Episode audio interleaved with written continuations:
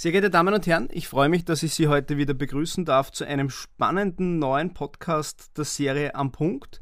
Bei mir im Studio heute David Konrad von EY Law und Sie wissen ja schon, immer wenn David Konrad bei mir zu Gast ist, dann reden wir über ein international angehauchtes Thema und das wird auch heute wieder der Fall sein.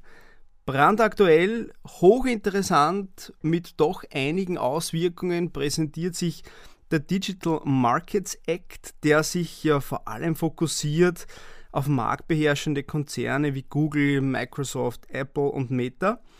Und das ganz grundlegende Ziel ist es, äh, den Nutzerinnen Rechte gegenüber diesen Konzernen zu geben. Was alles drinsteht, an wen sich der Digital Markets Act richtet und noch viel, viel mehr Informationen gibt Ihnen jetzt im nachfolgenden Podcast David Konrad, den ich heute zum zweiten Mal sehr herzlich in meinem Studio begrüßen darf. Hallo Herr Stummer, herzlichen Dank ähm, für die Einladung. Ich freue mich wieder bei Ihnen zu sein und heute über den DMA einiges erzählen zu dürfen. Da gibt es vieles, was wir uns anschauen können, viele spannende Dinge, viele interessante Regelungen und aus meiner Sicht würde ich gleich mit der ersten Frage starten. Und die ist ganz einfach und ganz basic und aufs Allerwesentlichste reduziert. Was regelt der DMA? Ja, der DMA oder ähm, mit vollem Namen äh, Digital Markets Act, Deutsch Gesetz über digitale Märkte, ähm, ist eine ganz neue Verordnung der Europäischen Kommission. Ähm, inhaltlich ähm, bringt der DMA eine, eine völlig ähm, neue Regulierung für sogenannte äh, digitale Gatekeeper, ähm, nämlich ähm, konkrete Verhaltensregeln, ähm, das jedes Unternehmen zu befolgen hat, ähm, das als Gate Gatekeeper gilt. Ähm, was ist ein Gatekeeper? Als Gatekeeper werden Unternehmen bezeichnet, ähm, die große Plattformdienste im digitalen Bereich betreiben. Solche Plattformdienste sind zum Beispiel Online-Vermittlungsportale, Social Media, ähm, Kommunikationsdienste, also Messaging-Apps, wie wir sie täglich nutzen, ähm, oder Suchmaschinen, Betriebssysteme etc. In der Verordnung werden diese Dienste als sogenannte zentrale Plattformdienste bezeichnet. Und mit solchen Diensten kontrollieren Gatekeeper den Zugang ähm, von geschäftlichen Nutzern zu Endnutzern. Man denke da zum Beispiel an, an den Entwickler einer Smartphone-App, der darauf angewiesen ist, dass seine App in äh, den beiden großen App Stores ähm, aufgenommen wird. Oder auch an Online-Händler, die ähm, zur Erzielung ihrer nötigen Reichweite einen großen Online-Marketplace nutzen wollen oder Online-Werbung schalten möchten. Also in all diesen Fällen steht ein großer Gatekeeper auf der Gegenseite. Und ähm, damit geht natürlich ähm, eine große Macht der Gatekeeper einher und ähm, bietet diesen die Möglichkeit, sich immer weiter auf immer neue Geschäftsbereiche ähm, auszudehnen. Und aus Sicht ähm, des europäischen Gesetzgebers ist eine solche Macht unerwünscht, weil sie unter Umständen ähm, einem fairen Wettbewerb auf äh, den betroffenen, betroffenen Märkten entgegensteht. Sie haben jetzt bei der Beantwortung der ersten Frage schon äh, sehr, sehr weit ausgeholt bezüglich dem, dem Regelungsbereich und Anwendungsbereich. Und ein bisschen wurde schon gestreift, welche Ziele mit dem DME verfolgt werden. Ich würde aber jetzt in dieser Frage, in der zweiten Frage noch einmal sehr dezidiert darauf eingehen, welche Ziele mit dem DME verfolgt werden. Ja, ähm, also das ausgewiesene Ziel des DMA ist es, ähm, auf digitalen Märkten faire Wettbewerbsbedingungen und eine sogenannte Bestreitbarkeit der zentralen Plattformdienste sicherzustellen. Äh, Bestreitbarkeit auf, auf Englisch ist in der Verordnung die Rede von Contestability. Das heißt, es geht darum, ähm, dass Herausforderer, Wettbewerber also der großen Plattformdienste ähm, tatsächlich eine faire Chance bekommen sollen, ähm, gegen die großen Diensteanbieter im Wettbewerb anzutreten. Ähm, bislang ist das aus Sicht des Gesetzgebers nicht, nicht ähm, der Fall oder nicht im erwünschten Ausmaß der Fall. Das liegt ähm, vor allem ähm, an den ähm, besonders stark ausgeprägten Netzwerkeffekten, äh, die, die es im digitalen Bereich gibt. Beispielsweise, je mehr Nutzer eine Social-Media-Plattform hat, desto attraktiver wird sie wiederum für neue weitere Nutzer und auch für Werbetreibende. Und dazu kommen auch noch enorme Größenvorteile, die solche Diensteanbieter erzielen können, weil für die Bedienung eines zusätzlichen Nutzers ähm, kaum Grenzkosten entstehen. Auch gibt es ähm, Login-Effekte in diesen Bereichen, ähm, die eine große Rolle spielen. Also ähm, wenn ich zum Beispiel ein Smartphone und einen, ein Tablet von einem Anbieter verwende, werde ich eventuell auch noch weitere Dienste von diesem Anbieter in Anspruch nehmen, zum Beispiel Musik oder Videostreaming oder auch Fitness-Apps. So bin ich dann als Kunde in ein sozusagen Ökosystem eines einzigen Anbieters eingebettet. Ähm, für mich als Kunde kann das natürlich gewisse Vorteile haben, ähm, aber daraus ergeben sich äh, letztlich Marktbedingungen, unter denen ein Mitbewerber kaum noch Chancen haben wird, gegen ein solches Ökosystem anzutreten oder ein solches zu durchbrechen, auch wenn dieser Wettbewerber noch so innovativ sein mag. Ähm, daher will man mit dem DMA nun gewissen Praktiken ähm, der Gatekeeper, ähm, die als unfair angesehen werden, entgegentreten. Das ist ja grundsätzlich eine, glaube ich, sehr, sehr positive Sicht, das tun zu wollen, einfach den Wettbewerb zu fördern, auch den kleineren, innovativen, die vielleicht nicht über diese äh, finanziellen Mittel äh, verfügen, einfach eine Chance zu geben. Bisher hat das bei den Gatekeepern ja immer ein bisschen mitgesp mitgesponnen. Ähm, vielleicht einmal noch zur Klarstellung. Wer ist nun genau Adressat des DMAs? Also Adressaten des DMA sind, äh, wie gesagt, digitale Gatekeeper, das heißt Anbieter zentraler Plattformdienste. Ähm, Voraussetzung dafür, dass ein Unternehmen als, als Gatekeeper gilt und damit ähm, den Verhaltensregeln des DMA unterworfen ist, ist eine, ähm, zunächst eine förmliche Benennung als Gatekeeper ähm, durch die Europäische Kommission. Und dafür ähm, wird ähm, auf gewisse Größenmerkmale abgestellt. so ist vor allem relevant, ähm, dass äh, das Unternehmen einen Jahresumsatz von zumindest 7,5 Milliarden Euro in jedem der letzten drei Geschäftsjahre haben muss ähm, oder eine Marktkapitalisierung von zumindest 75 Milliarden Euro. Außerdem ähm, muss der Plattformdienst des Gatekeepers in zumindest drei Mitgliedstaaten angeboten werden und äh, dieser Dienst muss in der EU zumindest 45 Millionen äh, monatlich aktive Endnutzer haben und 10.000 ähm, geschäftliche Nutzer jährlich. Erfüllt jetzt ein Unternehmen mit einem seiner Plattformdienste diese Kriterien, dann hat es das der Europäischen Kommission mitzuteilen. Und die Kommission entscheidet dann förmlich über die Benennung dieses Unternehmens als Gatekeeper. Ähm, jetzt sind diese Größenmerkmale aber keine zwingende Voraussetzung.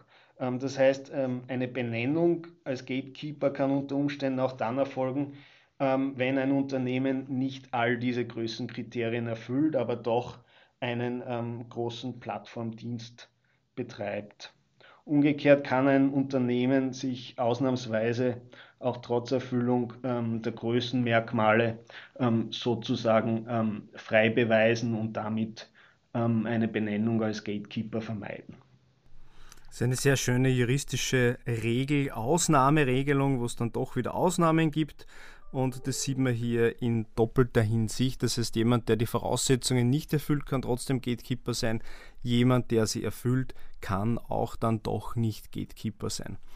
Ein ganz zentrales Merkmal oder Kriterium äh, des DMA ist ein Katalog mit positiven und negativen Verhaltenspflichten, die sehr, sehr ausführlich sind und von denen es auch sehr, sehr viele gibt. Jetzt würde es den äh, Rahmen des Podcasts sprengen, wenn wir uns alles im Detail ansehen.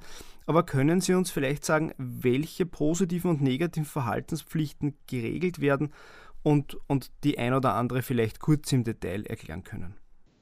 Ja, ganz genau, gerne. Ähm, also im DMA sind, sind sehr konkrete Verhaltenspflichten definiert, die ich als Gatekeeper zu erfüllen habe. Das heißt, sobald ich ähm, durch die Kommission als Gatekeeper benannt werde und dann eine gewisse Übergangsfrist verstrichen ist, sind diese Regeln zu befolgen. Und dazu zählt jetzt zum Beispiel, ähm, dass ein Gatekeeper ähm, seinen geschäftlichen Nutzern des Plattformdienstes ähm, nicht untersagen darf, ähm, ihre Produkte oder Dienstleistungen über andere Online-Plattformen zu ähm, anderen Preisen oder Bedingungen ähm, für Endnutzer anzubieten. Das heißt, ähm, als geschäftlicher Nutzer muss ich immer die Möglichkeit haben, auch ähm, Drittanbieterdienste zu den von mir gewünschten Bedingungen zu nutzen und dort anzubieten.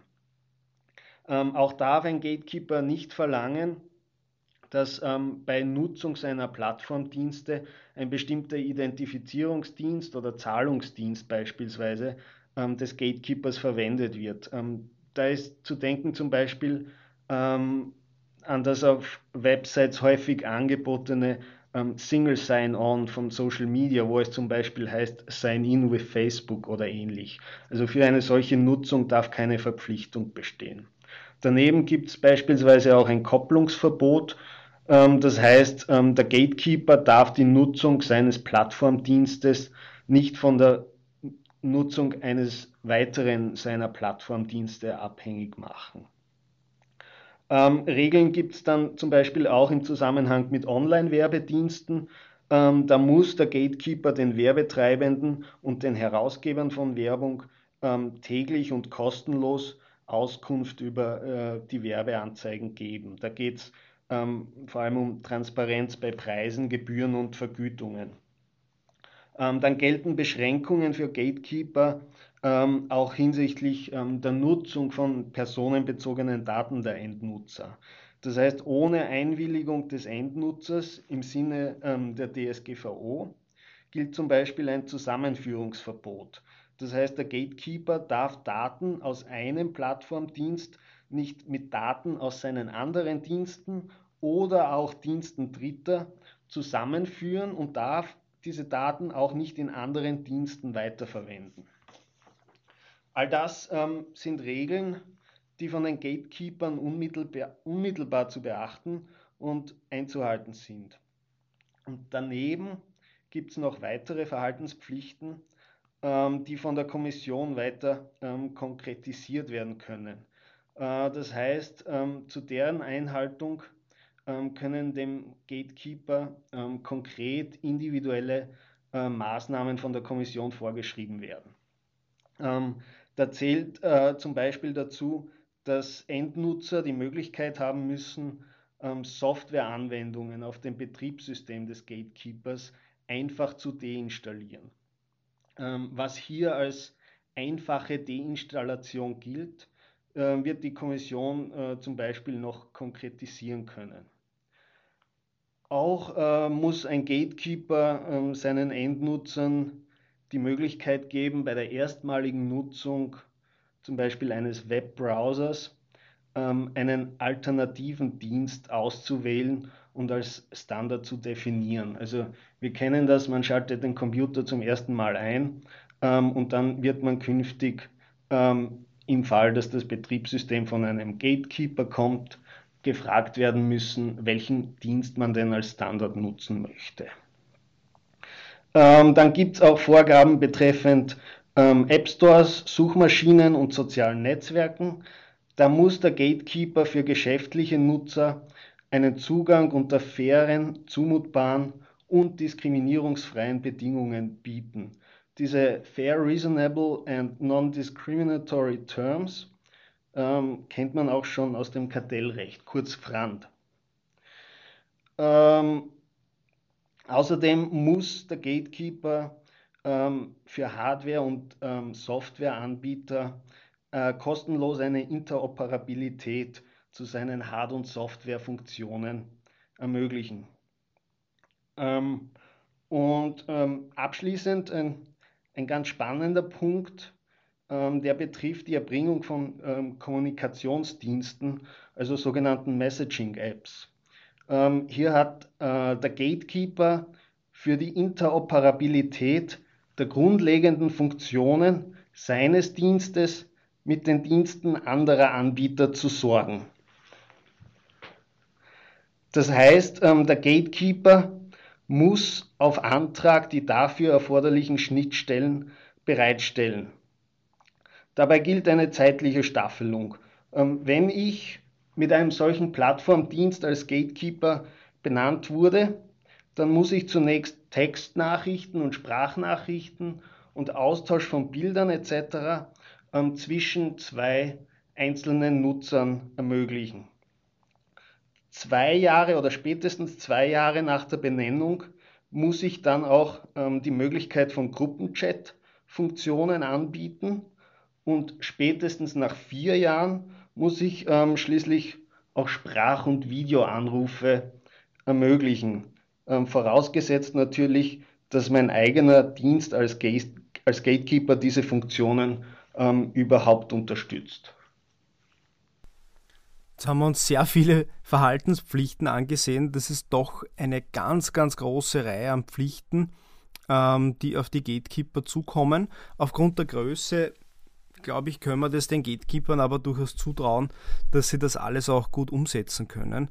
Ähm, was aber passiert, wenn das nicht umgesetzt wird? Also Verhaltenspflichten zu regeln, ist ja durchaus schön und gut, aber wir wissen alle, wenn es nicht überwacht wird, dann hält man sich vielleicht nicht so genau dran.